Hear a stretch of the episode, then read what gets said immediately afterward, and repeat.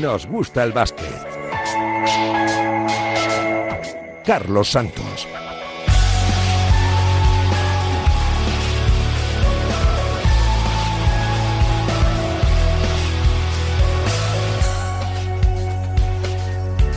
Con Dani López al frente de los mandos técnicos. ¿Qué tal? ¿Cómo estáis? Muy buenas. Bienvenidos una semana más a Nos Gusta el Básquet. Actividad frenética en el mundo de la canasta en este sprint final de 2023 que tendrá, como siempre, maratón de partidos de aquí hasta que termine el año con un partidazo, con un Real Madrid-Valencia que abrochará un 2023 yo creo que histórico para el mundo del baloncesto, para muchas ciudades y para muchos equipos que recordarán lo que ha pasado este 2023. Hace poquitos días volvía en uno de los sonidos del año Pablo Lasso al Withing Center, que le rendía 18 meses después el homenaje que no pudo rendirle con su salida. Una leyenda, 22 títulos en 11 temporadas, recolocando al Real Madrid en la élite continental, un Pablo Lasso que recibía la ovación y el calor del Withing Center en su regreso. Decido porque la gente se acuerda mucho de ti. Yo creo que me han aguantado mucho entonces hoy he tenido que aguantar yo. Hombre, creo que ha sido emocionante, la verdad es que te hagan un... Ese es el mejor homenaje, ¿no? La gente que te aplauda y que te reconozca. Sí, ha sido emocionante. Pero bueno, por una parte estaba deseando que terminara para que empezara el partido, para que me centrara en el partido.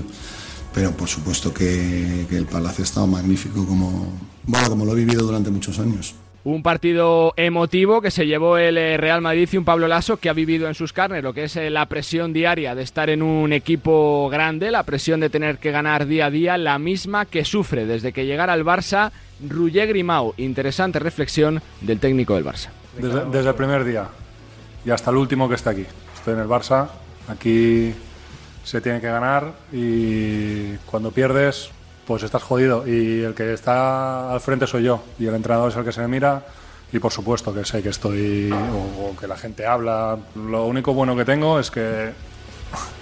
Soy vivo en un búnker y trabajo en un búnker y me importa bastante poco lo que se diga. Sé perfectamente dónde estoy, amo este club, amo esta ciudad, eh, soy catalán, soy culé y para bien o para mal sé perfectamente cómo somos y cómo reaccionamos ante la victoria y ante la derrota. Dinámica diferente lleva un Real Madrid imparable, líder de la CB, líder de la Euroliga y con tan solo dos derrotas desde que arrancara la temporada. Pese a todo, recadito de Chus Mateo por el calendario y por la acumulación de partidos. Este calendario es realmente difícil de aguantar con toda la plantilla. Vamos a tener que hacernos eh, muchas cábalas para ir dando a la gente eh, la recuperación en el momento oportuno y va a ser inevitable que no aparezcan como digo, goteras ¿eh? dentro del equipo y ojalá que no haya lesiones graves. Ya tenemos la de Yabusel, que, está apartado durante mucho tiempo y va a costar volver a tenerle. El calendario es el que es, nos adaptaremos al calendario, pero realmente los perjudicados pues es el club y son los jugadores. Precisamente uno de los únicos dos equipos que le ha ganado esta temporada al Real Madrid es el Unicaja de Málaga, de Ivonne Navarro, que le ganó en el Wizzing Center remontando 21 puntos. Un Unicaja que lleva 10 victorias seguidas en la ACB. Tremenda racha del conjunto malagueño en un gran momento de forma con Ivón Navarro como entrenador. Cuanto más ganes, más cerca estás de perder. Puede ser el viernes, o puede ser el, día 27, o puede ser en Palencia el día 6, o... Pues, perderemos, perderemos eh, seguro, porque el deporte pierdes partidos y seguramente pierdes más de lo que ganas muchas veces. Igual que no le daremos importancia cuando perdamos dos, tres seguidos, como no se la dimos en su día, pues ahora tampoco le damos a esto, porque hay otro partido dentro de muy poco y tenemos que pensar en ese. Pero que la gente lo disfrute, que se lo merece. La verdad que un pedazo de entrenador, como la copa de un vino, el vitoriano Ivo Navarro. Precisamente en Vitoria están con problemas, una temporada en la que no terminan de tener regularidad, una derrota contundente en el Palau a la que le ha seguido una derrota en Euroliga ante el eh, Maccabi y la reflexión en el eh, Palau Blaugrana de Dusko Ivanovic. Segundo tiempo, creo, último cuarto, por ejemplo, no salimos ni de bonus y nos meten canastas. Esto es falta de lucha, falta de carácter, falta de intensidad. Ver este partido, pero sobre todo dar confianza a jugadores, porque esto no es verdadera cara de este equipo y verdadera cara de esos jugadores. Yo creo que son, y son mucho mejores que esta noche que han demostrado. Y esto es más importante que, que ellos sepan. Yo antes de salir de, esta gira, porque tenemos Barcelona y ahora tenemos dos, dos partidos en Euroliga fuera, le dije a mis jugadores que Ahora es momento de demostrar el equipo que somos. Esta noche no hemos demostrado, pero tenemos estos próximos partidos para demostrar. Más de entrenadores cabreados. La rajada de la semana la ha protagonizado Nacho Lezcano, el entrenador del Morabanca Andorra, que rozó la victoria en la Fonteta, pero que se quejó y mucho del arbitraje, sobre todo en la segunda parte. Ojo a la reflexión que hacía Nacho Lezcano. Al final, circunstancias ajenas al baloncesto han hecho que Valencia Basket, hoy, el partido claramente, hoy, en una situación normal, Morabanca Andorra hubiera ganado de 10, 12, 14 puntos. Pero esto no ha sido una situación normal. Lo que pasa es que no se, casi nos prohíben hablar ¿no? de, los árbitros, no sé por qué razón, porque es obviamente eh, unos actores que influyen de manera decisiva en el juego, y yo puedo hablar de mi equipo, puedo hablar de lo de lo bien o mal que han jugado, de lo bien o mal que ha jugado el equipo contrario, pero no puedo hablar del arbitraje que tiene influencia terrible en los partidos. ¿no? Y no es la primera vez que nos pasa, pero de este nivel de este nivel yo no lo he visto en, en, ningún lado. Cuando, es, cuando vas para adentro, te pegan y te pegan y te pegan y no se pita nada, pues claro, cortecircuitas, claro. Claro, en el otro lado, al revés. Vemos las faltas, los tiros libres, la diferencia, hostia, con un equipo como nosotros, joder, es que es ridículo, es ridículo. Y del mensaje de Nacho Lezcano al de Carlas Durán. Ojo al recadito que le lanza a Rubén Prey. A, al portugués eh, de 18 años estaba siendo una de las sensaciones de la temporada y que ha salido de la rotación en las últimas semanas. Carlas Durán. Bueno, el Rubén s'ha desviat del camí i bueno, pues, ha de tornar al camí si vol formar part d'aquest equip. És la, la millor manera és que reflexioni i, i que torni a treballar per, per intentar estar amb nosaltres, perquè és un jugador de futur per nosaltres, però nosaltres eh, tenim un camí molt clar i ell s'ha desviat. Sí, s'ha desviat, té 18 anys, s'ha desviat, s'ha equivocat, no passa res. Segur que tornarà, però l'equip va en una direcció i ell, pues, espero que ho entengui i, i pugui tornar. Y más sonidos de entrenadores. El de Luis Gil, el ayudante de Sergio Scariolo en la selección, que en los últimos días ha cogido las riendas del Thunder Palencia. Mucho trabajo, pero que mucho trabajo tiene Luis Gil para remontar el vuelo de un equipo que es colista de Liga Andesa con un, un triunfo solo en 15 partidos, a tres victorias de la permanencia. Luis Gil. En el partido anterior, en Vitoria, en el partido de hoy, yo creo que ha marcado una línea que quiere hacer. Ahora nos falta hacerla 40 minutos, que yo creo que es un poco lo que nos está pasando, ¿no? Limpiar las cabezas y seamos capaces de hacer lo que hemos hecho 30 hoy y 30 y tantos el otro día, hacerlo durante 40 minutos. Muchas cosas hemos mejorado eh, en los dos últimos partidos, pero yo creo que la clave ahora mismo es hacerlo durante 40 minutos. La Liga CB te castiga muchísimo y hace 6, 7, 8 minutos que no lo haces, eh, al final es muy difícil ganar el partido.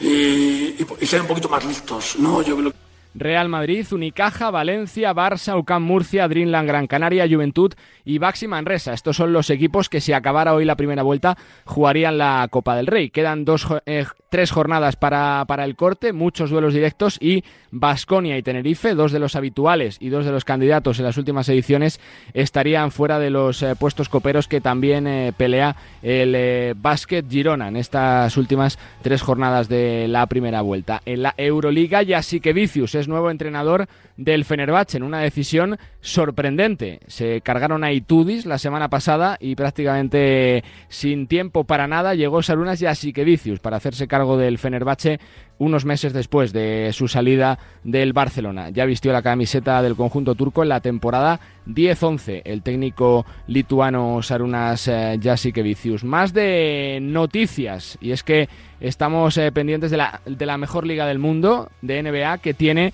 la reaparición de Ja Morant en las próximas horas como punto central de la actualidad. Y, la actualidad también la ha centrado en las últimas horas las palabras de Serge Ibaka. Hacía mucho tiempo que no lo escuchábamos en castellano al jugador formado en Hospitalet. Vino con el Bayern a Madrid y antes del partido comparecía ante los medios para hablar de todo, de por qué llega al Bayern, de su estado de forma, de si volverá o no a la NBA y de las diferencias del eterno debate entre FIBA y el baloncesto norteamericano. Serge Ibaka. Múnich, bueno, seguro todos sabemos, ¿no? Porque Pablo es alguien que conozco hace mucho tiempo he tenido suerte, suerte de, trabajar, de trabajar con él eh, cuando estuve aquí en Madrid. Entonces, esto fue, creo que, la clave para mí para tener esta decisión de venir a jugar aquí en Europa. No solo como entrenador, pero como persona, es muy buena persona. Esto yo creo que es la clave, personalmente para mí, ¿sabes? Porque me, me gusta mucho este deporte y yo creo que es muy importante trabajar trabajando con la gente, esos que son buenos, que tienes buen corazón. Y luego, bueno, a veces hay suerte, a veces no hay suerte, ¿sabes? Pero como persona, a mí me encanta Pablo y luego como entrenador, ah, es uno de los mejores de Europa. Sí, la verdad que sí, da, como jugador, como alguien que, que, le gusta este deporte, que siempre trabaja mucho, duro, es muy profesional, sí, porque es, es, es por esto que yo pa paso muchas horas en el gimnasio, ¿no? Es para mejorar y jugar y disfrutarlo. Yo también entiendo porque la gente no me ha visto jugar casi hace dos años también. Luego con lo que me pasó ahí en la NBA, con lesiones, es normal que la gente tenga dudas. Pero para mí y mi gente, mi, mi equipo que trabaja conmigo cada día, sabíamos que estaba bien. Solo yo necesitaba una oportunidad de jugar. Y lo más importante no solo estar bien, pero tener, tener todavía la, eh, las ganas de jugar.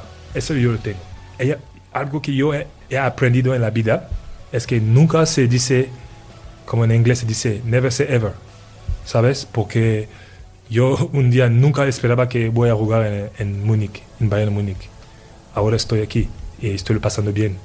Entonces, lo más importante para mí ahora es pensando ahora, eh, intentando disfrutar ese momento y luego veremos qué, qué va a pasar mañana. Eso solo yo, yo que sabes. Te digo la verdad que la competición aquí en Europa es muy duro. ¿Sabes? No es, no, yo, yo creo que hay muchos jugadores en la NBA ahora mismo que son buenos, no pueden no puede jugar aquí en Europa. Porque el sistema, el, las reglas son diferentes. No es porque no son buenos, es porque es diferente. El ritmo, el juego es diferente.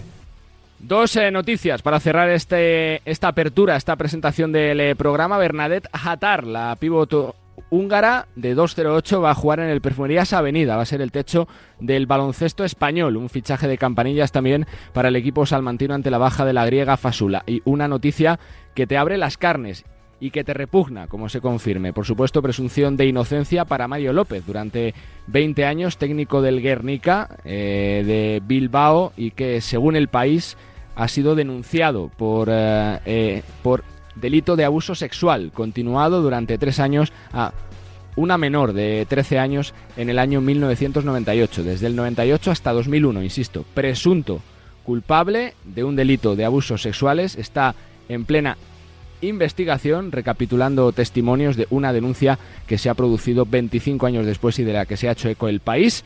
Eh, hace poquitas semanas. El club ya ha comunicado el cese de Mario López, que seguía vinculado al club en la parcela deportiva, una noticia que la verdad que nos ha removido a todos, que nos ha repugnado muchísimo el de, la de Mario López y bueno, pues pendientes de, de este caso, como digo, insisto, presunción de inocencia para un posible delito de abusos sexuales. Eh, cosas más uh, divertidas y más interesantes. Charlaremos en este Nos gusta el básquet desde ya. Estamos en Houston. Tenemos cita con uno de los grandes, con Tiago Splitter, con un histórico. También tenemos cita con una jugadora que ha reaparecido por la puerta grande las últimas semanas después de romperse el eh, cruzado y de estar casi un año de baja y tenemos cita con un entrenador que vuelve al ACB después de muchos años con Dani López en la parte técnica bienvenidos al penúltimo nos gusta el básquet de 2023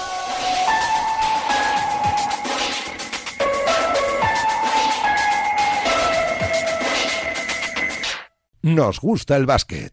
Venga, pues es un lujo poder eh, charlar en este Nos gusta el básquet con uno de los grandes, yo creo que una leyenda del baloncesto continental, un hombre que hizo carrera en Europa, estuvo a punto de ser campeón de Europa y que, bueno, pues que tocó el cielo con San Antonio en una dilatada trayectoria en la NBA y ahora, bueno, pues creo que esta es su sexta temporada en los banquillos de la mejor liga del mundo, también eh, pasando, por supuesto, por la selección brasileña. Tiago Splitter, Tiago, ¿qué tal? ¿Cómo estás? Muy buenas. Hola, muy buenas. Un placer, un placer estar aquí con vosotros y gracias por la invitación. Después de tantos años, un, uno, uno, uno, uno ya se acostumbra a tanto viaje a, a, a, que no sabes prácticamente por qué ciudad estás o no, Tiago.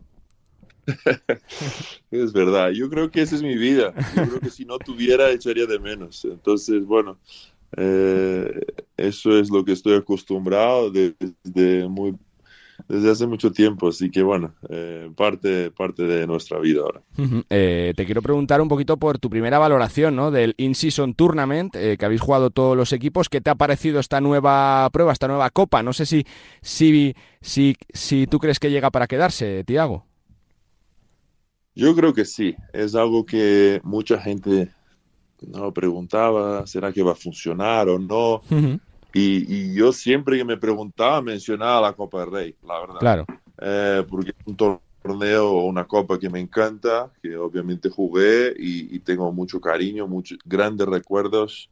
Eh, no sé si el, el In-Season Tournament va a tener esa, ese, esa cosa de la copa, ¿no? Las aficiones, viajando a la ciudad, lo que es muy bonito, es increíble poder ver las, las aficiones en un pabellón y, bueno, cantando a la vez y, bueno, es la verdad que es una experiencia que, que bueno, espero que, que, se pueda hacer en la NBA, hacer lo mismo, pero bueno, ya veremos. Pero desde luego me encanta eh, el In-Season Tournament, creo que ha sido un, un acierto y espero que, se quede. Tiago, después de cinco años en Brooklyn, llegas a Houston para formar parte del cuerpo técnico de Udoca. Eh, ¿Cuáles son tus primeras sensaciones allí en Houston, Tiago? ¿Qué tal por allí? Son buenas, son buenas. Yo creo que y me ha traído un staff eh, joven con mucho que aprender, pero con, con mucha eh, con ya con, con, experiencia, ¿no? Entonces muchos que han hmm. estado con él en Boston, eh, yo estuve en Brooklyn, eh, Royal Ivy estuvo en Brooklyn, entonces hay, hay bastante experiencia, pero a la vez a gente joven con ambición de crecer todavía más y, bueno, cambiar un poco lo que era la dinámica de Houston, ¿no? Obviamente hicimos eh, unos buenos fichajes, hemos mejorado el equipo en relación al año pasado, eso ayuda, eh, y hay jugadores que están ahora creciendo, ¿no? En, un momento de crecimiento dentro de la liga. Por dos nombres quería preguntarte, Tiago. El primero, Dylan Brooks, eh, ya se le ha puesto esa etiqueta, ¿no? De, de, villano, de chico malo de la película, que lo lleva bien. ¿Cómo es Dylan Brooks en las distancias cortas? ¿Cómo es como jugador? ¿Cuántos aporta para el equipo, Tiago? Bueno, Dylan es un jugador que nos trae esa intensidad defensiva, ¿no? Yo creo que es, está muy focado, sabe muy bien quién va a defender, conoce muy bien los jugadores de la liga, tiene una intensidad increíble y que, bueno, al final los demás como que le tienen que seguir y tienen que jugar duro y, bueno, contagia a los, a los demás, ¿no? Y me falta preguntarte por, por, por Sengun, Tiago, tú que has sido pívot de los buenos, este va a ser muy bueno también, ¿eh? Ya tiene presente, tiene futuro, es de los nombres que más está sorprendiendo esta temporada por su salto de calidad, ¿no? Sí, Shengun está, la verdad que su tercer año en la NBA eh, está demostrando el talento que tiene. Eh, la verdad que es una, un placer poder trabajar con él todos los días y ver lo talentoso que es, lo rápido que aprende. Eh, yo creo que que bueno, que tendrá un gran futuro delante suyo, ¿no? Te quiero preguntar como aficionado, como seguidor de la liga y como parte, Tiago, ¿cuánto ha cambiado la liga desde que tú llegaste a jugar por primera vez eh, para ahora? ¿Se juega de forma muy diferente? ¿Las cosas han cambiado? ¿Se ha mejorado mucho? ¿Cómo está la temporada? ¿Cómo están las cosas por allí? sí que sí que ha habido muchos cambios, ¿no? Eh, yo creo que cuando llegué yo, la liga ya era más rápida, por ejemplo, que, que, veis que se hace en Europa. Obviamente sentí esa diferencia, ¿no? todos eran más rápidos, todos eran más grandes, más fuertes. Entonces es algo que, ostras, te tienes que acostumbrar, ¿no? Y, y bueno, si os acordáis, en la última, quizás, quizás el último equipo campeón con dos pivots éramos nosotros. Sí, sí, sí. sí. Con Duncan y yo. Eh, los demás ahora todos se juegan con más pequeños, se acaban partidos con pequeños, a veces sin pivots.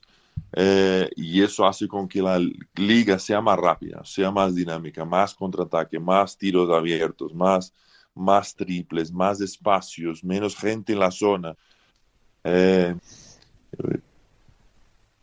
ese es el baloncesto de hoy y es muy dinámico, ¿no? Eh, si no puedes correr como corren los demás, no puedes jugar. Eh, y es así porque los números dicen que es la mejor forma de, de, meter puntos, de defender, cambiar todos los pick and rolls, no hay ya eh, no, defensa con el pivo debajo del aro, ya casi no hay eso. Entonces, algunos equipos sí tienen, pero llega al final de partidos, hay todo cambios, entonces no puedes sacar ventajas en pick and roll. Eh, la verdad que el baloncesto ha cambiado, yo creo que eh, bueno, hay que saber adaptarse y buscar ventajas.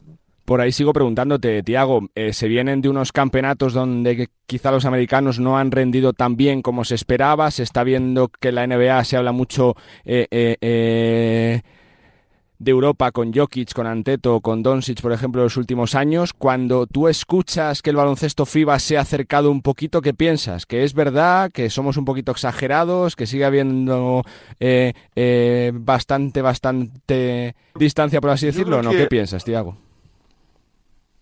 Sí, entiendo tu pregunta. Yo creo que eh, el baloncesto se ha globalizado, ¿no? Ya no hay, ya no hay trucos, ya no hay secretos eh, no, tenemos ahí los, quizás los tres o cuatro mejores jugadores de la liga son, son extranjeros. Claro. Eh, pues eso ya es decir algo, ¿no? Eh, o sea, el baloncesto es un deporte mundial, entonces ya no hay geografía. O sea, ¿por qué? No, yo creo que es muy difícil ahora decir por qué se está, vamos a decir, los niveles de diferencia se están acercando, ¿no? Pero todavía Estados Unidos tiene muchos atletas jóvenes eh, jugando a baloncesto y, tiene una fábrica de crear baloncesto increíble, ¿no? Eh, solo por la cantidad de gente que vive en Estados Unidos es una de ellas, pero la cultura de deporte es muy fuerte. Luego puedes decir, bueno, pues la forma que juegan, eh, pues no juegan equipo, individual, lo que sea. Pero al final los mejores jugadores vienen a la NBA, se juega de una forma, los que equipos que ganan juegan de una forma, hay equipos más jóvenes que están en fase de desarrollo. Eh, yo creo que hay que, hay que poner los pesos y medidas a todo, porque es muy fácil decir, ah, en la NBA no se juega baloncesto. Bueno, mentira. Vete a ver un playoff y, ver cómo se prepara un partido y lo que se hace y la calidad que tienen los jugadores individualmente es increíble. Entonces, bueno, es...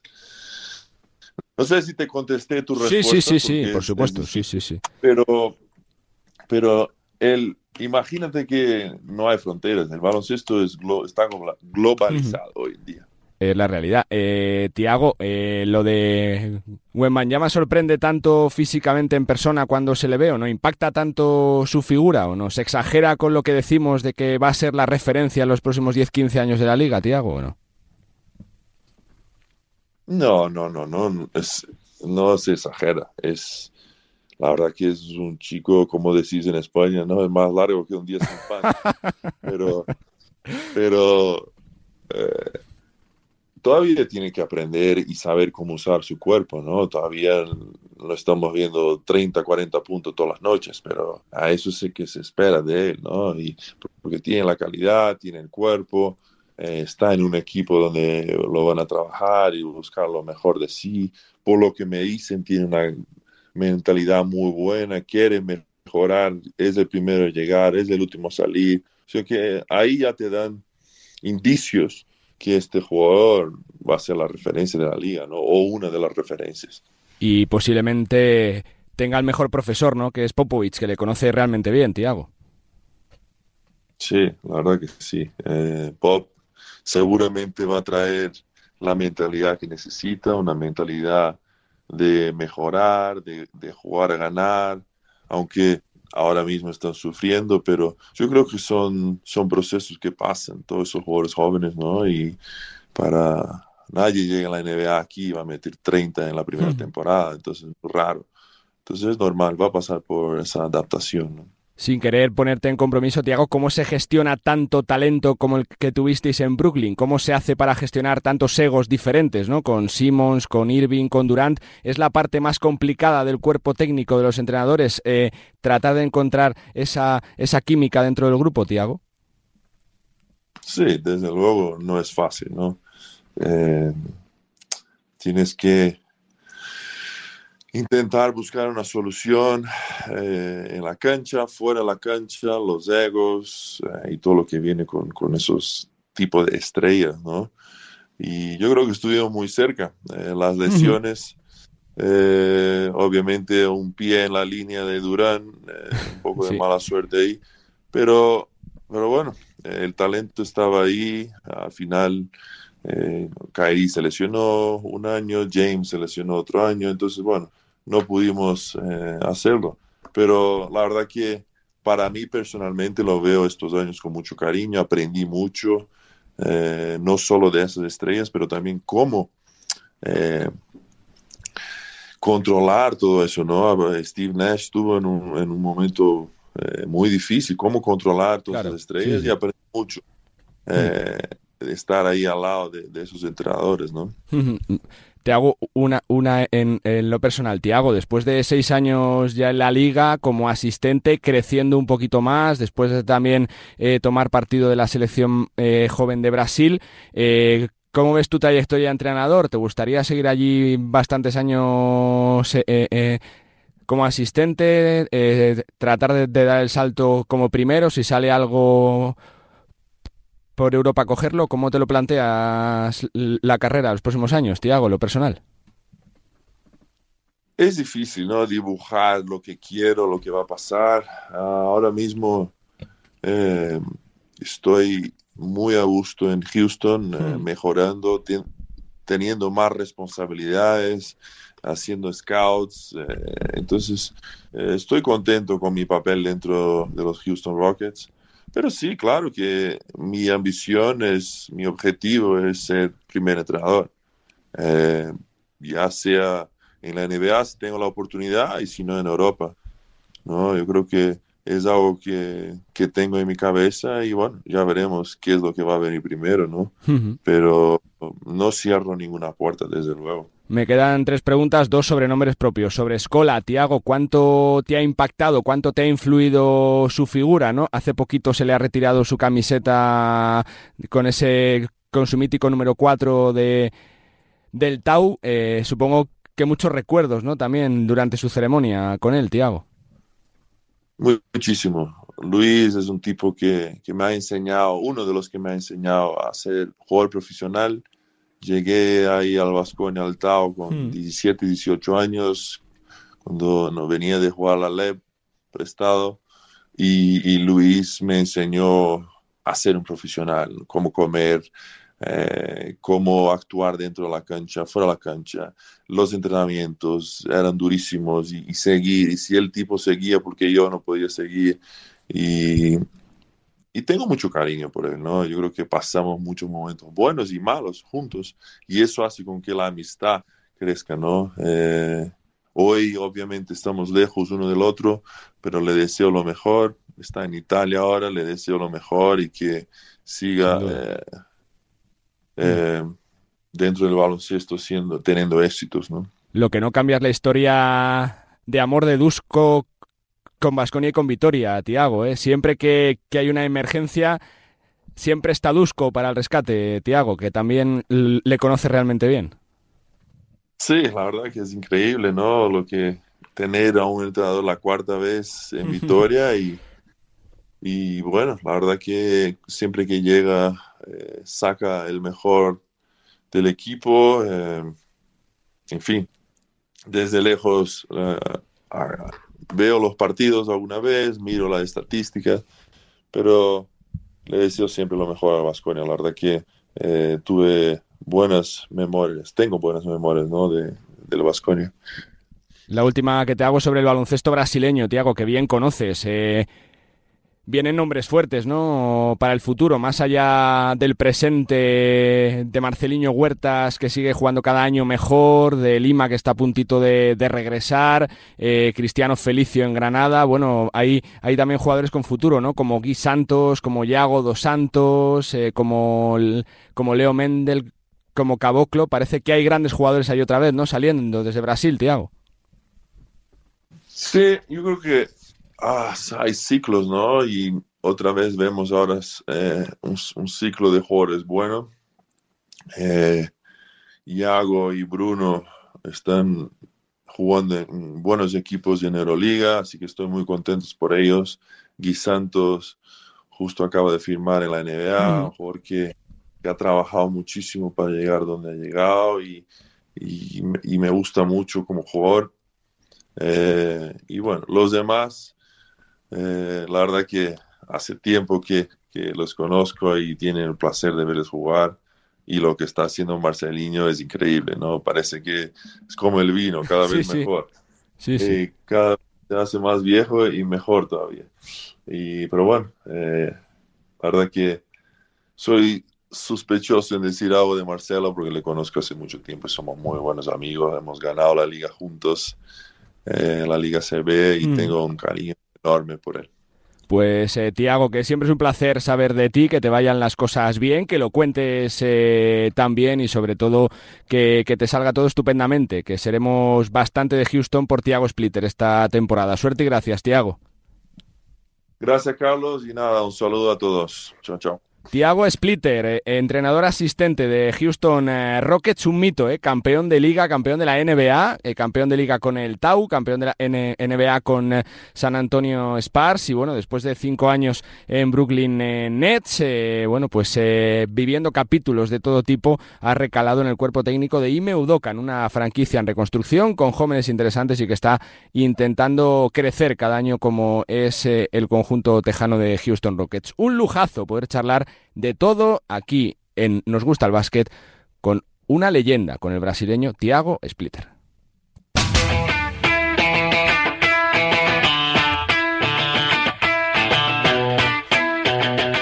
Venga, pues tiempo en este Nos gusta el básquet para analizar con un poquito de tertulia lo que está pasando en el mundo del baloncesto. Enrique Corbella, ¿cómo estás? Muy buenas. Muy buenas, Charlie, ¿cómo estás? También está en eh, Radio Marca, en Radio Galega, en Canal eh, FEPI, en La Voz de Galicia, Millán Gómez. Hola, Millán, ¿cómo estás? Muy buenas. Hola, muy buenas. Y completa este trío de ases, compañero de Movistar Plus. Saluda, Antonio Sánchez, ¿cómo estás? Hola, Antonio, muy buenas. Hola, Charlie, muy buenas.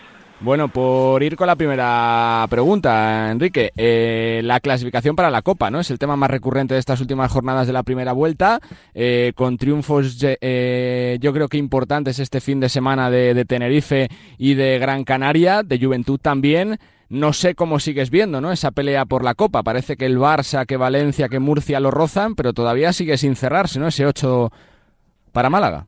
Bueno, está complicado, ¿no? Lo, lo llevamos hablando las últimas semanas, pero hay un equipo que está fuera de la Copa a día de hoy, que es Vasconia, si no me equivoco, ¿no? Entonces uno mira la clasificación, ve a Vasconia fuera y entonces tiene que como que limpiarse los ojos, ¿no? Un poco diciendo esto es verdad, no es verdad. Eso demuestra lo igualadísima que está eh, la competición, ¿no? No, no se resolverá hasta la última jornada y estaremos todos pendientes, ¿no? Pero vamos, el que llama más la atención a día de hoy para mí es Vasconia, ¿no? Que si no me equivoco, te hablo de memoria, es noveno, ¿no? Y tiene que jugar contra el Real Madrid, creo, primeros eh, de enero, el día 7, la última jornada, me parece, de la primera vuelta, con lo cual, bueno, pues partido también complicado para ellos. Es que una copa sin Vasconia no sé, se hace rarísimo, ¿no? Sí, sí, Las baloncesto. Entonces, bueno, estaremos todos pendientes, ¿no? O sea, no, no deseamos que nadie se quede fuera, ¿no? Porque vaya a Vasconia, pues es verdad que se hace raro, ¿no? Que esté un equipo con ese potencial y con ese equipazo estén fuera. Va a ser Millán una clasificación prácticamente de, de sobre la bocina, ¿no? De, de tirar de, de desempates, de equipos que se igualan. Hay un Juventud Real Madrid este fin de semana. ¿Tu sensación cuál es?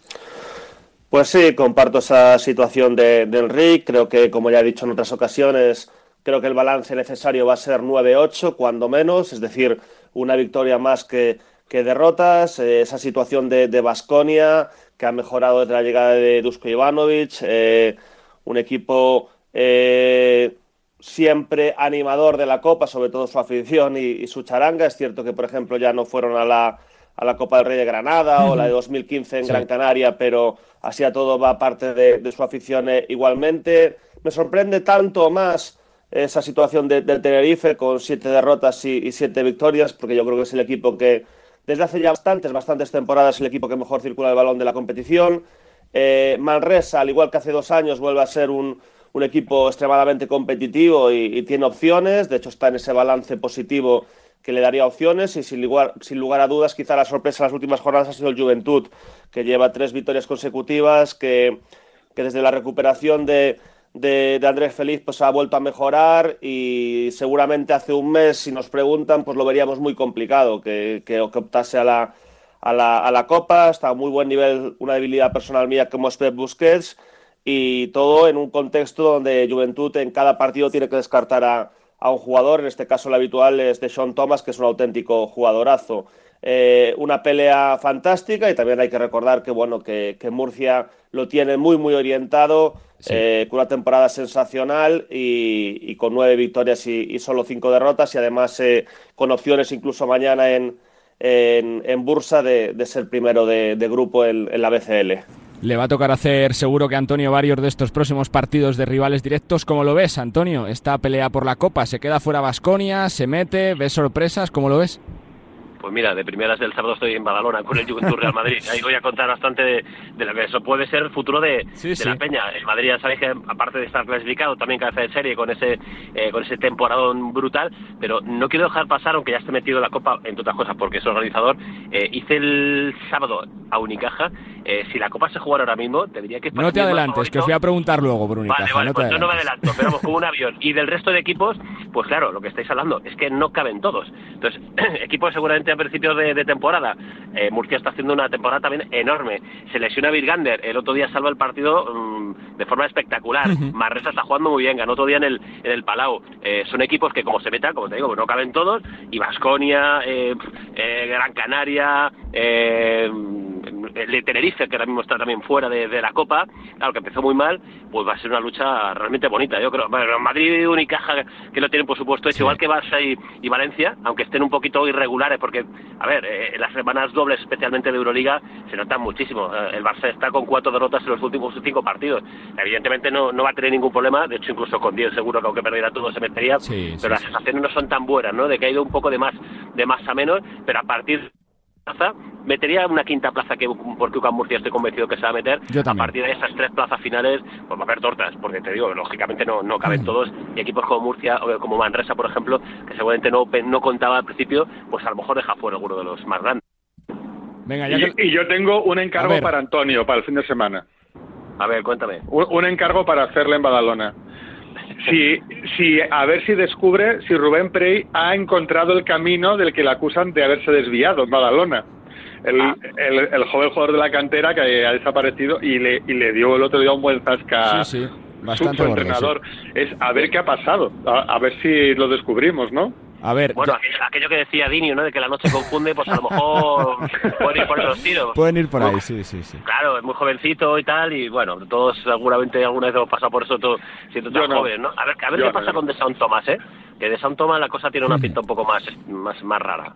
Por cambiar de tema un poco al lado de la Copa, al margen, ya que Enrique, ya que lo ha sacado Antonio, el tema de la racha malagueña, ¿no? Tremendo, el plan de Ivón sigue funcionando, dio victorias seguidas en Liga, eh, demostrando que lo que se hizo el año pasado no es casualidad y que, como decía Antonio, ¿no? Si se jugara la Copa hoy, pues posiblemente estaría prácticamente al mismo nivel de favoritismo que el Real Madrid.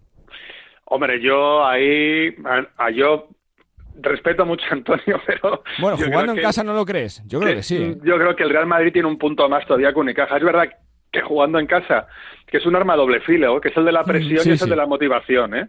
Pero yo es que hablando de Ivonne Navarro no soy objetivo. O sea, yo soy ivonista 100%. Eh, me encanta cuando me encantó cuando fichó por Unicaja, me encantó su propuesta de juego, me encantó que, que su plantilla se la comprase o que él convenciese a sus jugadores para que se la comprasen y la Copa del año pasado fue una pasada.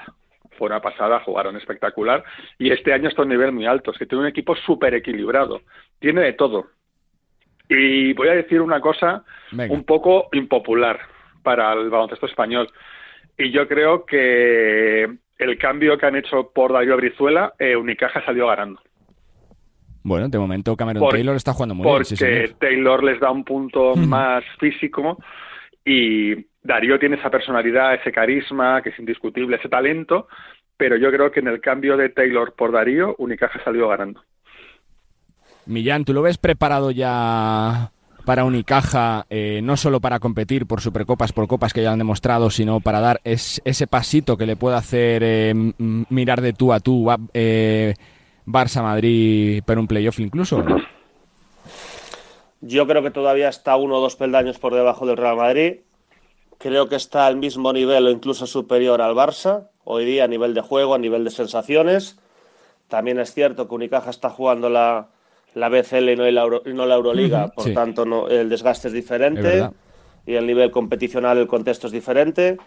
También es cierto que Unicaja, pese al nivel sensacional en Copa la temporada pasada y en Liga, pues digamos, entre comillas, decepcionó en esa Final Four de, de Málaga, aunque eh, en una competición donde todo te juegas a, a un partido, esos, esas dos últimas rondas, eh, semifinales y final, pues eh, todo hay que ponerlo un asterisco. Eh, Unicaja creo que es un equipo que para mí no es impopular lo que dice Enrique. Eh, yo soy un, un, devoto de Darío Brizuela desde el punto de vista de, de, espectador neutral, porque me parece que es un jugador muy canchero, muy callejero, muy de espectáculo, de un jugador que si está en una racha sensacional en un día, especialmente, muy habitualmente contra el Barça y también especialmente en Copas, por cierto, eh, pues da mucho espectáculo y es un jugador que te puede ganar un partido, pero también es cierto que no tiene la regularidad y la constancia quizás necesarias para un grande, grande, grande, como es el caso del, del Barça.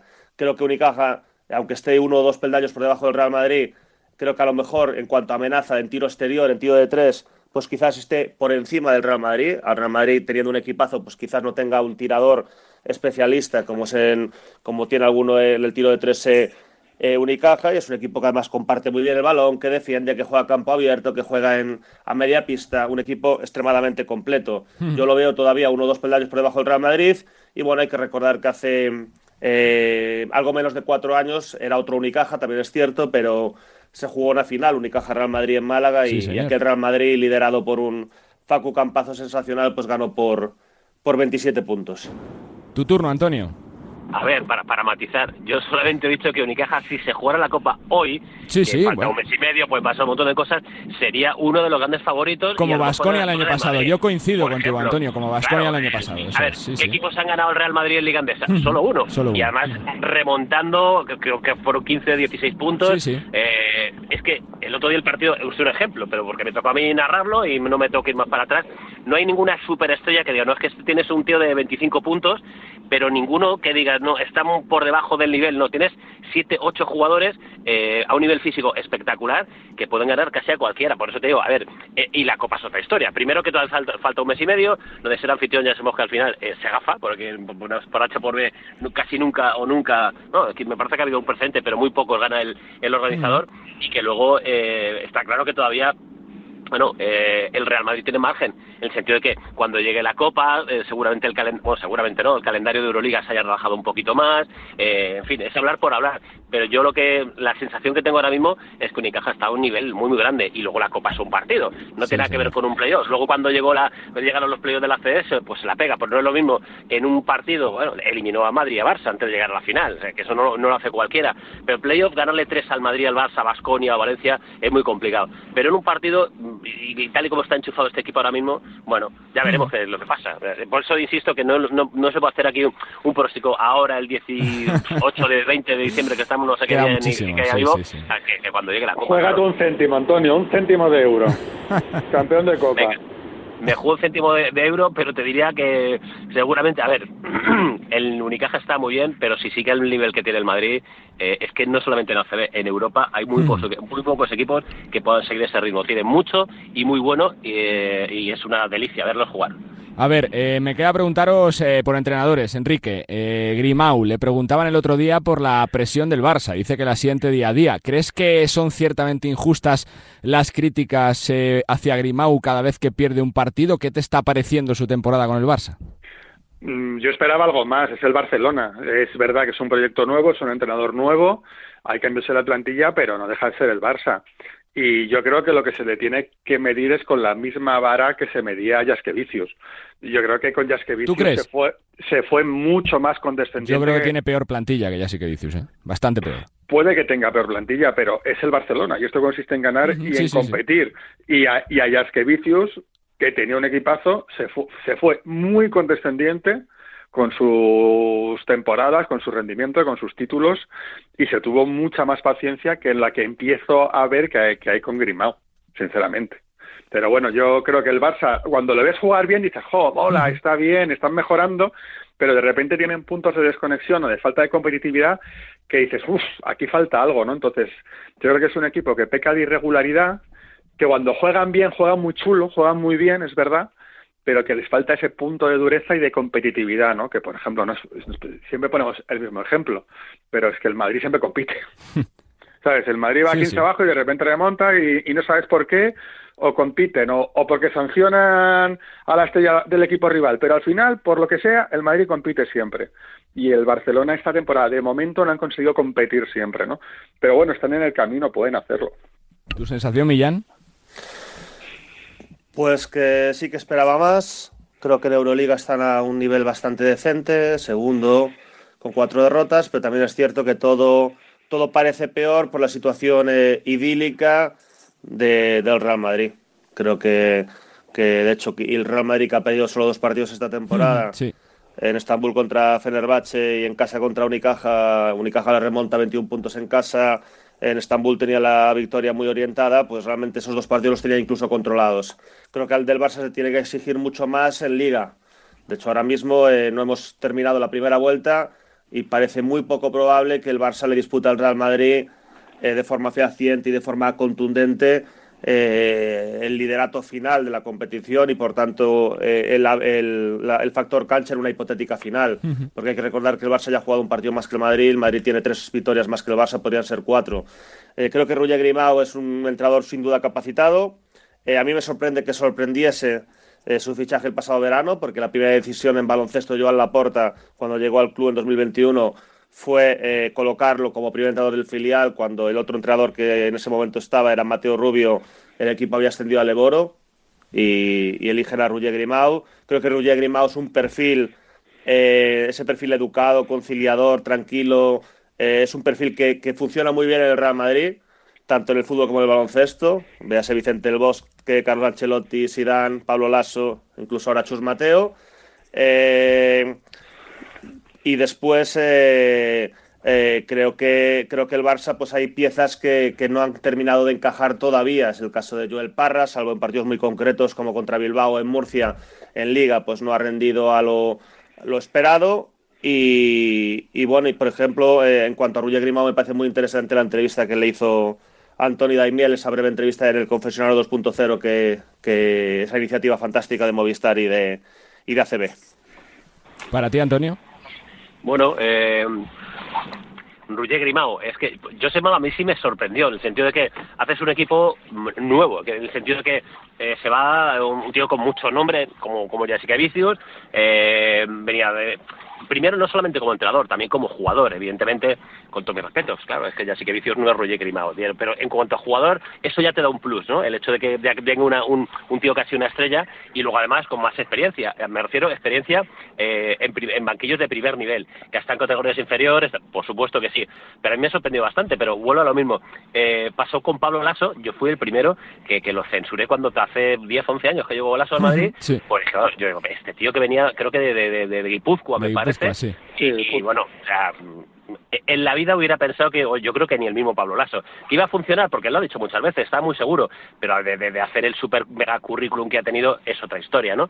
O con, o con Chus Mateo lo mismo, ¿no? Pues al final son equipos que ocurre, pues que le pides el máximo porque son los grandes, grandes de, Europa, entonces le mira más con lupa. Si Roger Grimao aterriza, no sé, un ejemplo, en Manresa, pues seguramente hubiera tenido mucho más margen y no estaría tan, tan, también, pues, eso, como decía antes, cuatro derrotas en cinco partidos para Manresa, para, porque estoy hablando de un ejemplo, eh, eh, pues a lo mejor no hay ningún problema. Para el Barça sí que lo es.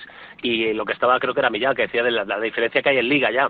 Son cuatro partidos que pueden ser cinco. Eh, eso es casi irremontable, salvo un derrumbe que no se espera del, del, del, Madrid, porque esa es otra. El Madrid ahora mismo está en un nivel que para mí es demasiado pronto, en el sentido de que ya pasó, me parece que con Lasso una temporada que nos hicieron 21-0 hmm. de arranque y que luego acabaron perdiendo la liga porque llegaron con la gasolina justa. La 13-14 y luego, exactamente, y luego el, el, espejo que estáis comentando de tener al Madrid también. Si el Madrid no estuviera tan bien, no se miraría tanto con lupa a, a sí, y al Barça, pero desgraciadamente es así. Y por cerrar, Enrique, eh, ¿qué esperas de Saras en Fenerbahce? No sé si te sorprendió su fichaje por la, por la abrupta ¿no? salida de Itudis en plena semana antes de un partido. ¿Qué esperas de Saras con Fenerbahce? Me sorprendió la salida de Itudis porque es un entrenador con mucho caché, mucho peligro en Europa y que no aguantase en más. Y es verdad que si se va Itudis o un equipo como Fenerbahce, el entrenador número uno que puede haber en el mercado, más así que para fichar, que la gente puede estar contenta, ya es que Vicius.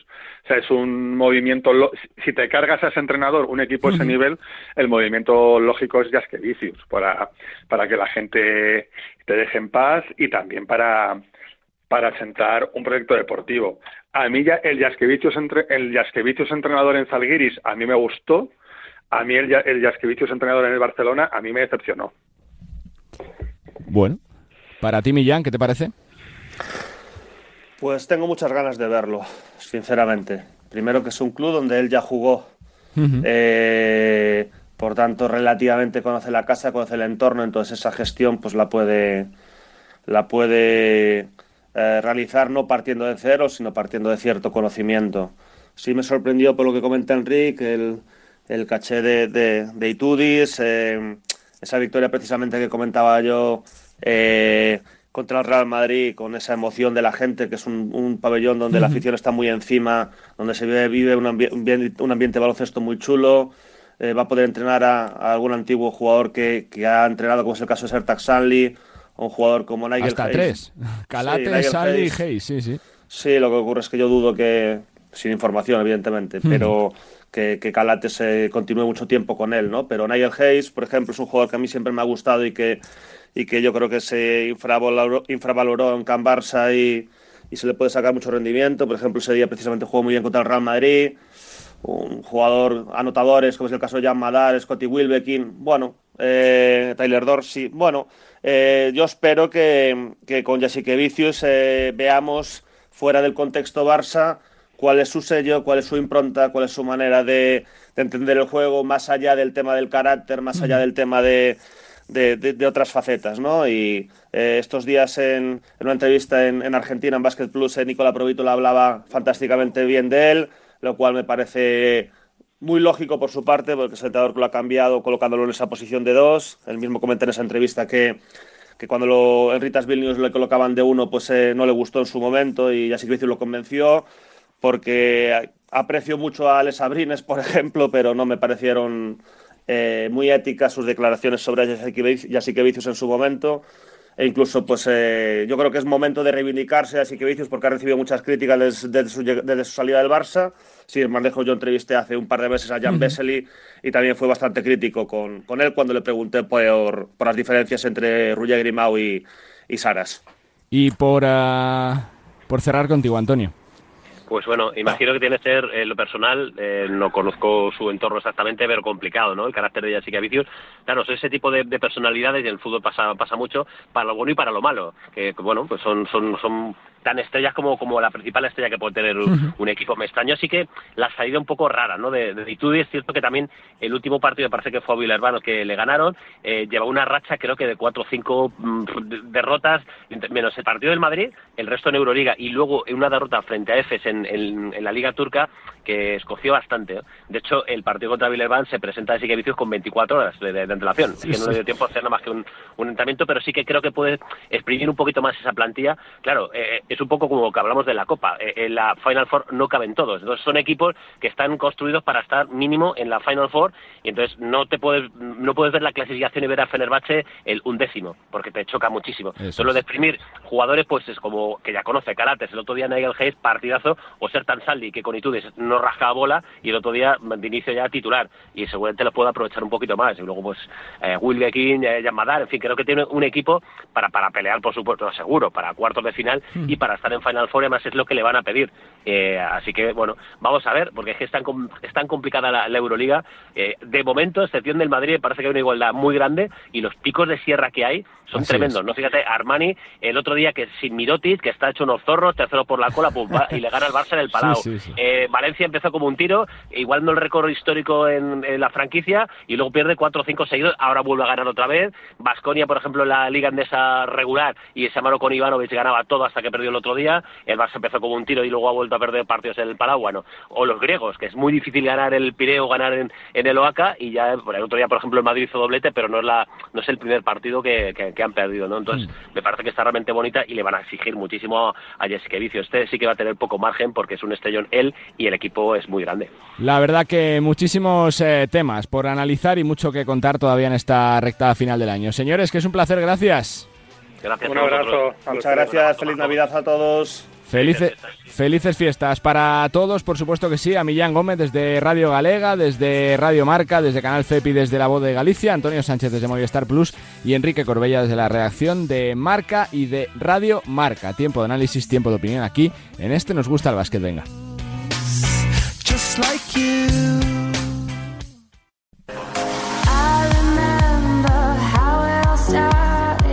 Bueno, pues tenemos eh, cita con un hombre que nos ha hecho muy felices en clave selección muchas veces y que ahora afronta, yo creo que un reto gigante, mayúsculo, complicado, eh, tomar las riendas del colista el ACB del Thunder Palencia. Es Luis Gil, ¿cómo estás? Muy buenas.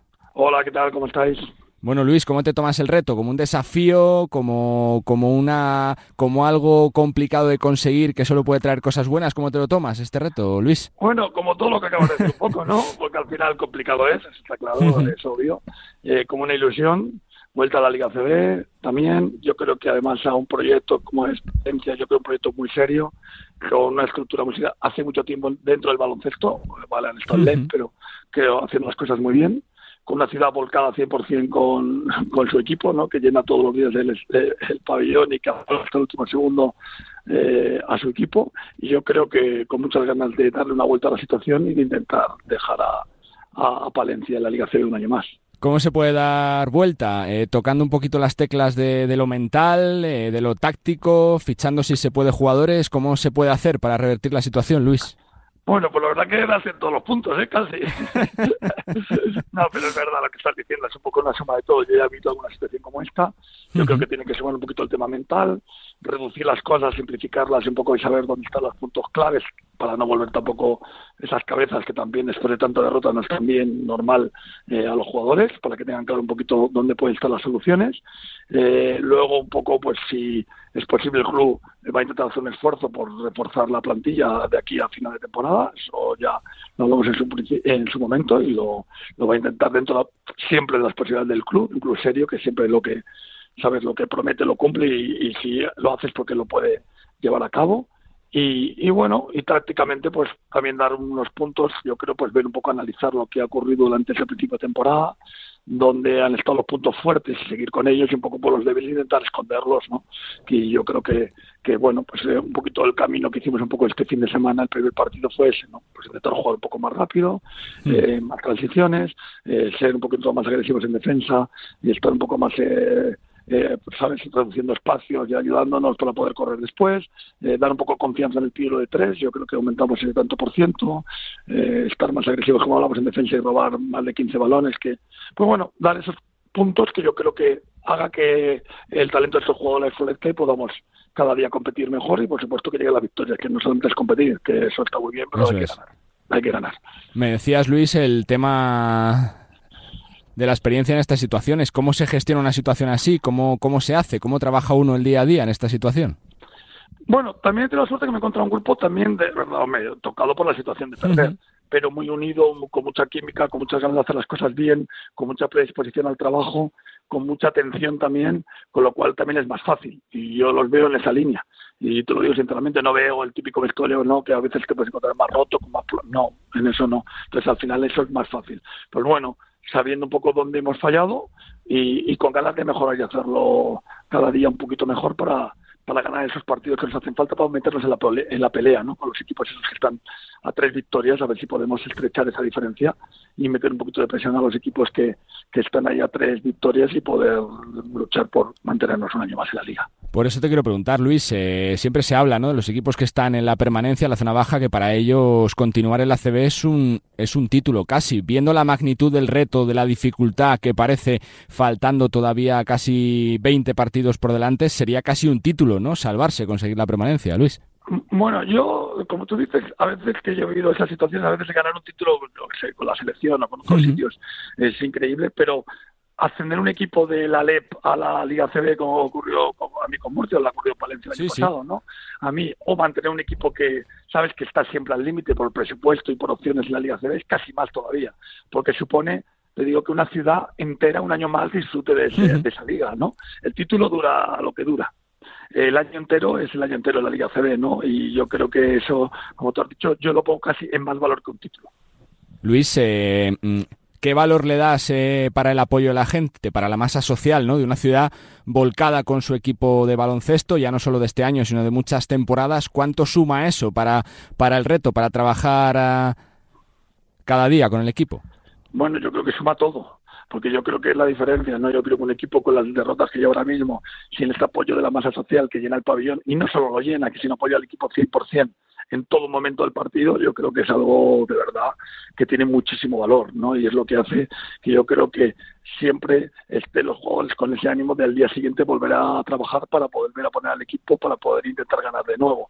Y yo ya lo había vivido lo había visto no en la LEP cuando ellos estaban que siempre habéis una afición eh, modélica y que siempre estaba con el equipo pero yo no había venido al campo antes de este partido no que dirigí pero sí que amigos míos que para aquí me habían mandado vídeos de un poco de lo escalofriante que a veces era asistir al pabellón con todo el público animando durante 40 minutos. La última que te hago de Palencia Luis en, lo personal y, en, y, en, y en lo profesional también es un reto que te pone o sea que, que cuando eres técnico dices caramba esta situación es muy difícil pero mm, me encantaría eh, eh, eh, tratar de echar un cable para conseguirlo. ¿Esto profesionalmente es un reto que te pone también como entrenador?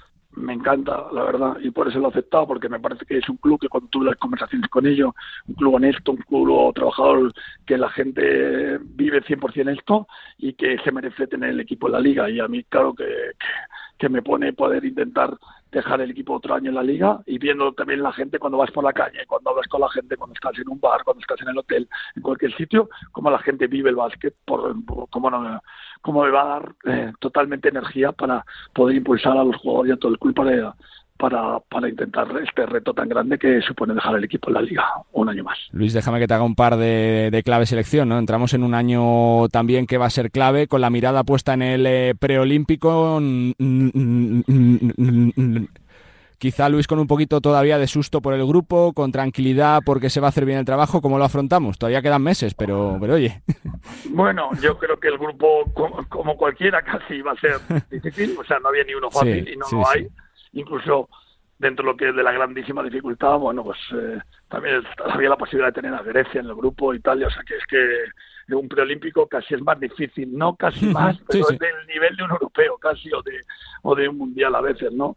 y porque unos Juegos Olímpicos son solo 12 equipos, entonces hay muy pocas plazas y, y bueno, va a ser complicado, pero yo creo que encima va a ser en Valencia, va a ser en casa y, yo creo que, como siempre, estos jugadores van a, dar ese paso más que siempre para sorprendernos a todos, para eh, volver a jugar otros Juegos Olímpicos. ¿Cuánto te ha influido, Luis, la selección en tu libreto como entrenador de los últimos años? ¿Cuánto, has, eh, cuánto se ha aplicado de la selección eh, para tu trabajo diario de estos últimos años como entrenador? Bueno, pues un 180 o así de diferencia. Porque Sergio al final tiene una forma de trabajar que me parece es única. Y no hablo de táctica, ¿no? Hablo de forma de trabajar, como tú has dicho, mejor, ¿sabes? No hablo de los sistemas, no hablo de, esto, sino de cómo distribuir el rol entre tus propios eh, staff técnico, cómo dirigirte a los jugadores, cómo manejar estas situaciones de presión, cómo sabes construir un equipo buscando eh, las mayores virtudes de los jugadores y dejando un poco tu libreto, como tú has dicho, a lado, y sí el libreto que le va bien a este equipo.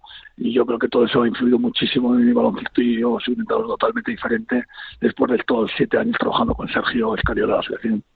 La última que te hago, Luis, ¿qué inputs tenéis con los jugadores? ¿no? Ya no te pregunto cuántos, eh, eh, cuántos queréis que vayan, porque eso depende un poquito del calendario, pero sobre todo por dos, ¿no? ¿Qué input eh, da Lorenzo Brown para poder estar en ese preolímpico? Y si sabéis algo mm, sobre Ricky, sobre cómo está, ¿no? Cómo, cómo está su recuperación, cómo está él sobre todo de cabeza, que es lo más importante, de salud. Pues Sinceramente, no sé, bueno, en su momento, cuando ocurrió la selección, pues yo con Ricky tengo una relación y con su familia y su entorno tengo esto y poco a poco pues ir recuperando esas sensaciones personales que son las más importantes y que él esté bien personalmente, que es lo más importante en, en estos casos, sin ningún lugar a duda. Y la verdad que en este momento ya, la verdad que no tengo ninguno. no, no, te puedo ni mentir, no sé cómo está la situación de ambos, me refiero a nivel de deportivo. Lo que sí es que Ricky está mejor y eso es lo más importante y ya está, que es lo que me importa. El resto, no sé a nivel deportivo cómo está la situación. Espero que ellos eh, puedan estar para estar con nosotros, que casi como siempre ojalá estén todos los jugadores posibles en la selección, ¿no? que eso significará que tenemos un mejor nivel para, para poder jugar ese, ese preolímpico y espero que el preolímpico posterior. Pues siempre es un placer, Luis, poder charlar contigo. Felicidades por este reto, que seguro que, que, va a salir bien con las ganas y con la pasión que le vas a poner. Y sobre todo, feliz año 24, que nos traiga muchos éxitos, tanto para ti con Zander Palencia como, por supuesto, con la selección. Suerte y gracias. Gracias a vosotros. Feliz año a todos. Luis Gil, nuevo entrenador de Thunder Palencia, gran protagonista aquí en Nos Gusta el Básquet. El reto es complicado, es mayúsculo, es difícil, es colista con solo una victoria, pero oye, tiene tiempo por delante para recuperarlo y va a poner eh, toda la carne en el asador para intentar salvar a una ciudad que está volcada y que vive por y para su equipo de baloncesto.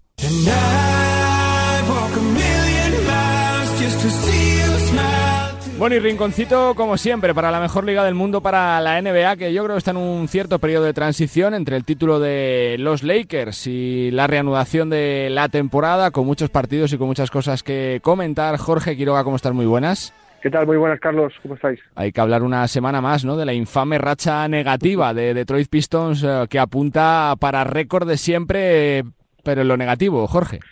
Sí, ya está en 24, le quedan dos para esa racha y todavía peor, le quedarían cuatro para una eh, entre dos temporadas, que, es la más larga, la de con 28, que también es de dos caps, eh, y los partidos que le quedan son, eh, me parece que es Utah y Brooklyn, Brooklyn además fuera, con lo cual el problema al que se al que se enfrenta Detroit no es solamente su propia inoperancia o su ineficacia a la hora de ganar partidos, es que ningún equipo quiere perder contra ellos, porque claro, eh, eh, ¿quién va a ser el equipo? Hoy lo decía Trae Young, no, no, no, será, no será contra mí, contra quien eh, se corte esta racha, ¿no? Y, claro, Trae Young acabó metiendo más de 30 puntos y, y 15 asistencias y por lo tanto estamos ante, ante un grave problema para un equipo eh, otrora mm. grande, otrora campeón de la NBA dos años consecutivos, eh, que bueno, lleva muchísimos años ya fuera de, de todo reparto de favoritismo y, que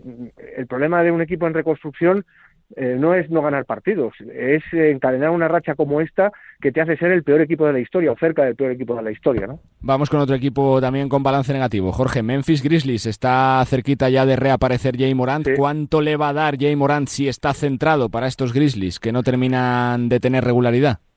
Bueno, el año pasado, cuando ya Morán desapareció del equipo, también por sus problemas en, de, de, de, armas. exceso de armas, sí, exceso de armas en los vídeos. Eh, el equipo reaccionó bien, ganó partidos, se mantuvo un poco eh, arriba, el equipo mm, eh, no es que no notara la marcha de Morán, siempre, siempre se nota la ausencia de un jugador como este, pero aguantaron bien esos 8 o 10 partidos que estuvo fuera Morán eh, pero eh, no ha sido lo mismo en este principio de temporada. La verdad es que el equipo está jugando mucho peor. Eh, el año pasado, por ejemplo, empezaron la temporada con bastantes bajas y también lo capearon bien, pero este año está jugando mucho peor. Yo creo que ni siquiera la llegada de Yamorán va a hacer que Memphis gane muchos partidos. Mejorará algo la imagen, me imagino, sobre todo al medio plazo. No, no me imagino que, lo, que sea a corto plazo, porque aunque ya Morán se esté entrenando y, y, esté, y pueda llegar en forma, eh, la falta de partidos, muchos partidos, porque se ha perdido un montón, eh, creo que se va a notar. Yo creo que es un jugador eh, extraordinario, tan extraordinario como alocado, pero extraordinario al fin y al cabo jugando al baloncesto y algo desde luego se va a notar, pero no, no veo a Memphis desde luego como para recuperar eh, tanto terreno que se convierta en una en un candidato a nada. De un jugador problemático, Jorge, a otro como Damon Green. ¿Cuánto le va a afectar a su baja a los Warriors, ¿no? Con, esa baja indefinida ya después de su comportamiento lamentable que se ha repetido más veces de las habituales? Es un jugador eh, bastión para Golden State Warriors que tendrán que aprender a sobrevivir sin él. Sí, sin duda, y sobre todo en una temporada en la que está mostrando cierta irregularidad o bastante irregularidad. Eh, nada bueno es que un jugador como Damon Green eh, se pierda partidos y menos por las eh, hazañas que ha, que ha protagonizado en la pista, ¿no? Eh, se ha confirmado que va a estar tres semanas más, con lo cual van a ser bastantes partidos de Golden State sin Damon Green, de partidos sufriendo, si encima se juntan con malos partidos de Curry, como el otro día, que jugó probablemente uno de los peores partidos de su vida, aunque ganaron, pero aún así la irregularidad afecta a todos, me parece que Golden State va a seguir sufriendo. Es un equipo que ahora mismo está con récord negativo a estas alturas y la verdad es que es bastante sorprendente que a estas alturas no, no esté más arriba, ¿no? No lo está y yo creo que la marcha o la, o la baja eh, forzada de Damon Green eh, va a ser importantísimo para Golden State. van a seguir con, problemas, sin duda alguna. Tenemos que hablar, Jorge, de Luka Doncic, ¿no? Posiblemente este año sí que sea el gran candidato para ser ese mejor jugador de la temporada, ese premio que se le ha escapado en los últimos años, pues porque estaba Jokic, porque estaba Anteto y porque estaba Joel Embiid. Bueno, decía Marquis Morris, su compañero, que no entendía cómo no estaba primero en las apuestas ahora mismo Luka Doncic, ¿no? Eh, pues ciertamente, está haciendo una temporada como para tenerle en cuenta. El problema es eh, eh, que después del All-Star cambian muchas cosas, cambian muchos comportamientos, cambian muchos rendimientos. No lo digo porque baje el de Doncic, pero sí que suban otros. Embiid está haciendo una temporada también sensacional. Jokic un poquito menos, a lo mejor que otras temporadas, pero vamos a ver qué pasa a partir de, del All-Star, que es cuando realmente eh, se va, o los votantes, los, los, los que acaban dando los votos por el, por el, por el MVP realmente tienen en cuenta, mucho más que esta parte de la temporada. ¿no? Yo creo que ahora mismo Doncic está entre los grandes favoritos para ser MVP, no me cabe ninguna duda. No sé si es el favorito número uno ahora mismo, pero me parece que todavía queda mucho pescado por, por, por repartir o por cortar para, para decidir quién puede ser el MVP, sobre todo teniendo en cuenta la temporada que está haciendo Joel Embiid. ¿eh? Claro. Y la última, Jorge, que me queda por preguntarte es un poco random. ¿Qué pasa con Andalucía y los Lakers, por ejemplo? Con el patrocinio ¿no? de Andalucía, que va a aparecer en la camiseta de los Lakers, o que han hecho una campaña ah, de, que Andalucía va, va a patrocinar, no entre comillas, tres franquicias de la mejor liga del mundo. Sí, sí, bueno, eh, es una es uno de los de los eh, de los objetivos de Andalucía, uno de los grandes objetivos. Lleva muchos años eh, tratando de, de, patrocinar cosas deportivas. La verdad es que se han volcado muchísimo en ese en ese aspecto. Hay que decir que el gobierno andaluz eh, probablemente es uno de los que más se mueva a la hora de patrocinar cosas. Este año, por ejemplo, tenemos la Copa del Rey en Málaga, hemos tenido varios eventos también en Málaga, eh, en Granada, en Córdoba. Eh, yo creo que es uno de los de los de los departamentos de deportes que más se mueve y entre eso, entre esas entre esas objetivos de patrocinar cosas, pues quieren patrocinar algún equipo de la NBA. Hombre, si es los, los Lakers, mucho mejor que, que mejor, ¿no? Lo que pasa es que, bueno, vamos a ver a qué Lakers patrocinan, si a los Lakers campeones de, de la Copa o a los Lakers o a los Lakers que jugaron antes y perdieron partidos también, ¿no? Vamos a ver a qué Lakers patrocinan, pero sin duda alguna, hombre, los Lakers es un equipo que eh, por, por, por potencial y por plantilla tiene que estar peleando por, por lo más alto en, el oeste, ¿no? Una de las noticias random, la entrada de Andalucía a la NBA, eh, con su nombre, bueno, pues con ese tuit de los Lakers que, bueno, que ya es viral y que lógicamente coloca Andalucía en el mapa de la NBA. Jorge, siempre es un placer, gracias. A ti, Carlos, un abrazo, hasta luego. La actualidad de la NBA con Jorge Quiroga. Continuamos, venga. Bueno, pues tengo que irme hasta Lugo, porque una de las reapariciones más estelares de la temporada, y yo creo que además eh, feliz por ella, feliz para su club, eh, el Ensino de Lugo, y también yo creo que en clave futuro próximo para la selección es la de Blanca Millán, jugadora del Ensino Lugo. Estoy en Lugo. Millán Gómez, ¿cómo estás? Muy buenas. Hola Carlos, muy buenas. Porque es una reaparición eh, que, es, que se que se hizo que se hizo derrogar un poquito con ganas y yo creo que se ha hecho de la mejor forma posible, ¿no? Está está completando grandes partidos. Sí, sin duda, después de 358 días de, baja, eh, Blanca Millán, tras superar eh, una rotura de ligamento cruzado anterior y, del menisco interno de la pierna izquierda, pues eh, reapareció hace dos partidos, lleva tres jugando con Ensino y reapareció de la mejor manera, de forma literalmente alucinante, con 18 puntos. En el siguiente partido también 18 puntos, dos victorias de Ensino y en este último partido con, con derrota ante Ibaeta 12 puntos. Por tanto, estamos hablando de que en estos tres partidos, desde su reaparición, promedio 16 puntos, lo que le, convertí, lo que le convierte realmente en la segunda máxima anotadora de la, de la competición tras Jade Loville, una jugadora eh, que ya destacaba mucho la temporada pasada, jugó 11 partidos con, con Ensino, 15,7 puntos por partido promediada, y una jugadora que ya en ese momento estaba llamando a las puertas de la selección y ahora también a sus 25 años. Vamos a preguntárselo. Saludos, Blanca, ¿cómo estás? Muy buenas. Hola, muy buenas. Vaya forma de regresar, ¿no? Tremendo. Sí, bueno, nada más, la verdad. Después de muchos meses apartada, ¿no? Y, y hacerlo así, rodeada de, de las niñas con las que estoy ahora, pues la verdad que muy contenta. Disfrutando de cada segundo, ¿no? Comiéndote el parqué cada vez que sales eh, para la pista, como si fuera tu debut casi como profesional, ¿no, Blanca, otra vez? Sí, bueno, yo creo que eso que dicen que hasta que pierdes algo no te das cuenta de lo que tienes, cuando pasas una lesión, una lesión así lo valoras más, entonces eso, dando el 100% cada día, ¿no? Y intentando aportar todo lo que pueda y más para que el equipo gane. Por eso que dices, cuando te pasa algo así, eh, la cabeza es lo más importante, Blanca. O sea, estar bien de cabeza, no de caer, pensar que, que vas a salir, que, que me recupero, que hay que trabajar, pero que la cosa tiene recompensa, es lo más complicado. Sí, yo creo que con diferencia, ¿no? Sobre todo porque es una lesión de larga duración, ¿no? Y entonces vas a tener días en los que crees que ya estás, ¿no? Y te crees que no ha pasado nada y los otros días, ¿no? Pues todo lo contrario, ¿no? Que piensas que, que no vas a salir de esta, que tu rodilla no va a estar igual. Entonces, bueno, muy importante saber gestionar esas emociones, ¿no? Y, y tener presente que, que cada día va a ser una, una batalla, ¿no? Pero que al final con muchísimo trabajo y, y constancia que de todo se sale. Y lo que se dice a veces de que este tipo de cosas te hacen crecer es para ti verdad en tu caso, o sea, se han mejorado cosas que antes quizá no podías hacer antes de la lesión, sobre todo esa fortaleza mental, trabajar cosas que antes quizá eh, eh, eh, se podían hacer algo menos diferente o no, Blanca. Sí, totalmente, sobre todo yo creo que es una, una lección, ¿no? Para dentro de la pista, por supuesto, pero para afuera también. Sobre todo, pues siempre lo digo, ¿no? Eh, por ejemplo, en mi caso, fuera de la pista, la paciencia fue algo fundamental, ¿no? Soy una, una persona bastante eh, impaciente, ¿no? En la que me gusta que se que pase todo ya y que pase bien. Entonces, bueno, con cosas así aprendes que todo lleva su tiempo, ¿no? Que todo pasa por algo, que tienes que ir poco a poco, ¿no? Estar muy pendiente de los plazos, de cumplirlos, de que a veces vas a tener que retroceder para poder avanzar, pues, dos pasos más, ¿no?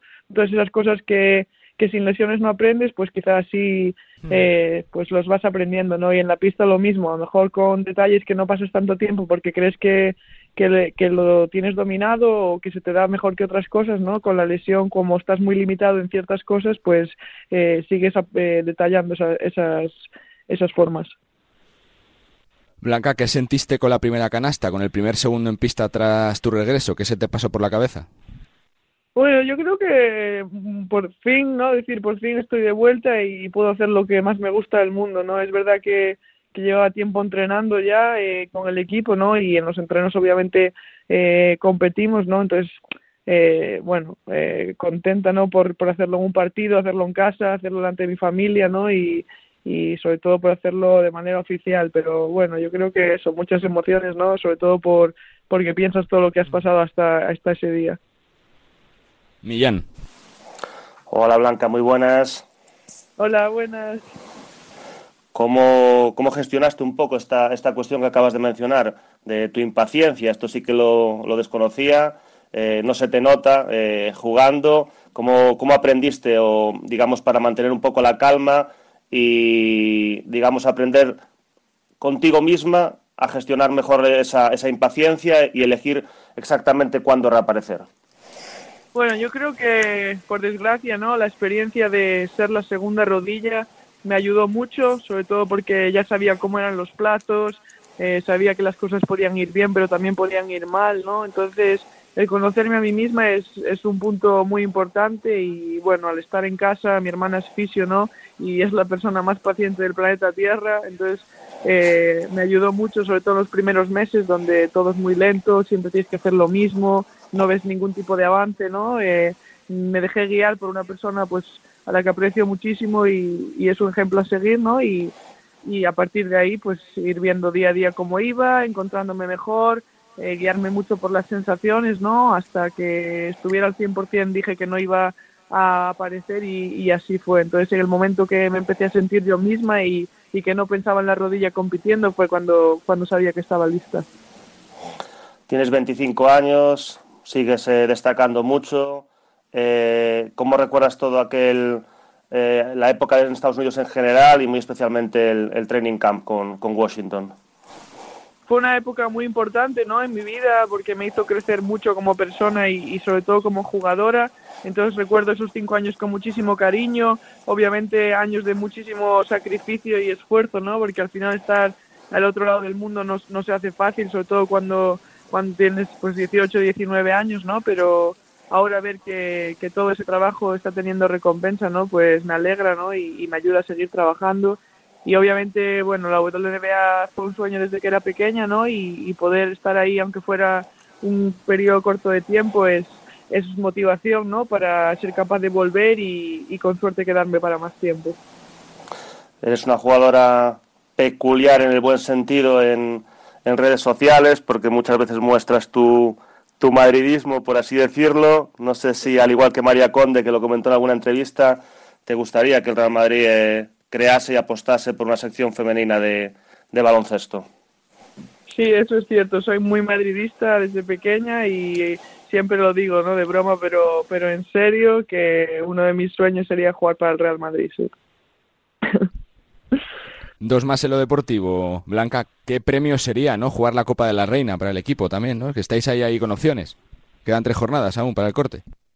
Sí, al tener un equipo joven yo creo que, que, es algo que nos da mucha motivación, ¿no? Porque muchas jugadoras sería la primera y yo creo que eso siempre es algo especial. Entonces, sabemos que está en nuestras manos, ¿no? Tenemos dos partidos cruciales ahora eh, contra Murcia y, y y obviamente no nos podemos despistar, ¿no? Ya hemos visto que en cuanto nos despistamos eh, cualquier equipo puede perder, así que nada, poniéndonos objetivos a corto plazo, ¿no? Cada semana para seguir entrenando al 100% y, y ser capaces de cumplir ese objetivo. Viéndote así como estás jugando, con lo que apuntabas, con el futuro que tienes, Blanca, supongo que el sueño de la selección sí que está ahí, ¿no? Para allá mismo. Sí, está vivo, ¿no? Obviamente representar a tu país siempre es un orgullo, ¿no? Y, y algo que me haría mucha ilusión. Así que nada, seguir trabajando y todo lo que eh, llegue, llegará, ¿no? Y todo pasa por algo, entonces bueno, seguir ganando, que es lo que importa esta, en esta temporada, ¿no? Que el equipo gane y, y luego el resto ya llegará. La última por mi parte, Blanca, te pregunto en clave liga, ¿qué supone el fichaje de Hatar para la liga? Una jugadora que llama la atención por, uh, por su altura, por su envergadura, otro gran nombre, ¿no? Para la competición. Sí, es un super fichaje, ¿no? Como tú lo has dicho, por la altura y, y donde ha estado compitiendo, ¿no? Con experiencia no hay ninguna jugadora en la liga que, que sea de ese tamaño, ¿no? Y, y, encima viene a un equipo como, como Avenida que, bueno, tiene una plantilla muy completa, ¿no? Entonces eh, seguro que va a dar mucho que hablar. Tú cierras, Millán. ¿Qué supone para ti, Blanca, jugar en, en Ensino? Es tu segunda temporada en el equipo de, de Lugo. Es cierto que tú eres compostelana, santiaguesa, pero de, de familia de Lugo. ¿Qué significa para ti a nivel eh, emocional, a nivel familiar?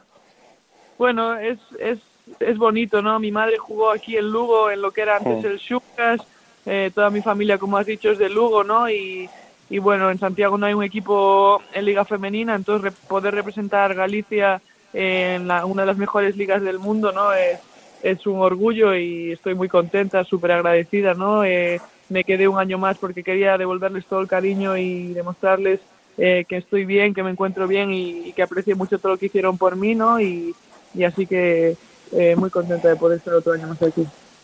Y por último, Blanca, ¿cómo analizas un poco la evolución de, de dos jugadoras gallegas muy asentadas en la selección española, como son eh, Paula Ginzo, que fue compañera tuya la temporada pasada en Ensino, o mismamente Raquel Carrera, que me comentaba ella hace dos, tres meses en una entrevista que estaba trabajando para mejorar el tiro exterior. De hecho, ahora es la jugadora con mejor porcentaje en tiros de tres de la, de la competición y, también de, Marta Canella, que, que, debutó recientemente con la selección española. Tres gallegas que, que están destacando eh, cada una en, en sus diferentes equipos. Nada, pues la verdad que súper contenta, ¿no? De ver lo bien que lo están haciendo y lo llevan haciendo los últimos años. Llevan mucho tiempo en la liga, ¿no? Eh, son jugadoras jóvenes pero con mucho, mucho talento y cada año que pasa siguen mejorando. Y nada, desearles que de todo lo bueno que les pueda pasar les pase y, que sigan siendo ellas mismas, ¿no? Que, que, están dando mucho de lo que hablar y están poniendo a Galicia eh, en el mapa y a un nivel muy alto. Pues Blanca, solo me queda felicitarte por la constancia, por la paciencia, por tu nivel de baloncesto y desearte que sigas disfrutando durante esta temporada y por supuesto las siguientes en la liga. Fuerte abrazo y gracias. Muchas gracias, un abrazo. Blanca Millán, gran protagonista en este Nos gusta el básquet, eh, una jugadora Millán eh, destacada y que no me extrañaría nada que en las próximas convocatorias la viéramos también, eh, por supuesto, que se asomara por la selección, ¿no? Absoluta. Sin duda, yo creo que está llamando a las puertas de la selección, lo hizo la temporada pasada, lo está haciendo ahora. Es cierto que en esa posición de, de 2-3 pues hay muchas jugadoras. Hay que recordar que sin ir más lejos en el último Eurobasket eh, pues faltó, por ejemplo, Leticia Romero, que es más base que, que, otra cuestión, pero también puede jugar al 2. Entonces eso demuestra un poco el, el nivelazo de la, de la selección en, ese, en, esa, en esas posiciones, pero creo que es una jugadora que, que a corto o medio plazo va a estar en la selección española sí o sí.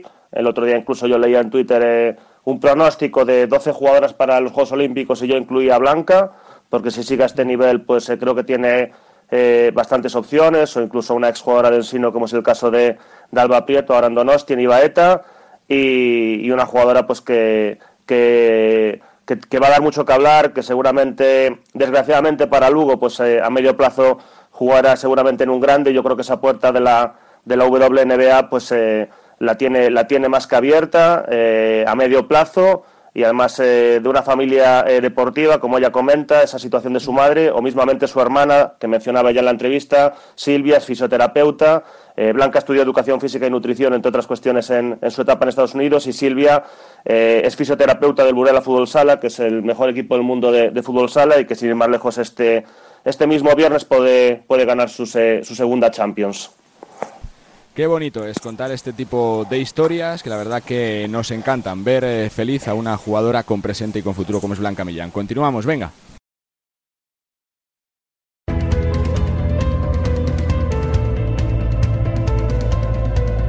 Pues con una historia bien chula, acabamos este Nos gusta el básquet, el penúltimo del 2023. La próxima semana cerraremos el año como se merece, ¿eh? con protagonistas, con lo mejor de este 2023 y también con el análisis de lo que se nos viene en el 24, que será precioso, será tremendo y seguramente lleno de éxitos para el baloncesto español. Una semana más, ha sido un placer acompañarles. Ya saben que tienen el eh, programa en todas las principales plataformas de podcast para que lo escuchen y se lo descarguen eh, cuando quieran. La radio sigue, el básquet sigue y nosotros nos escuchamos la semana que viene. Adiós.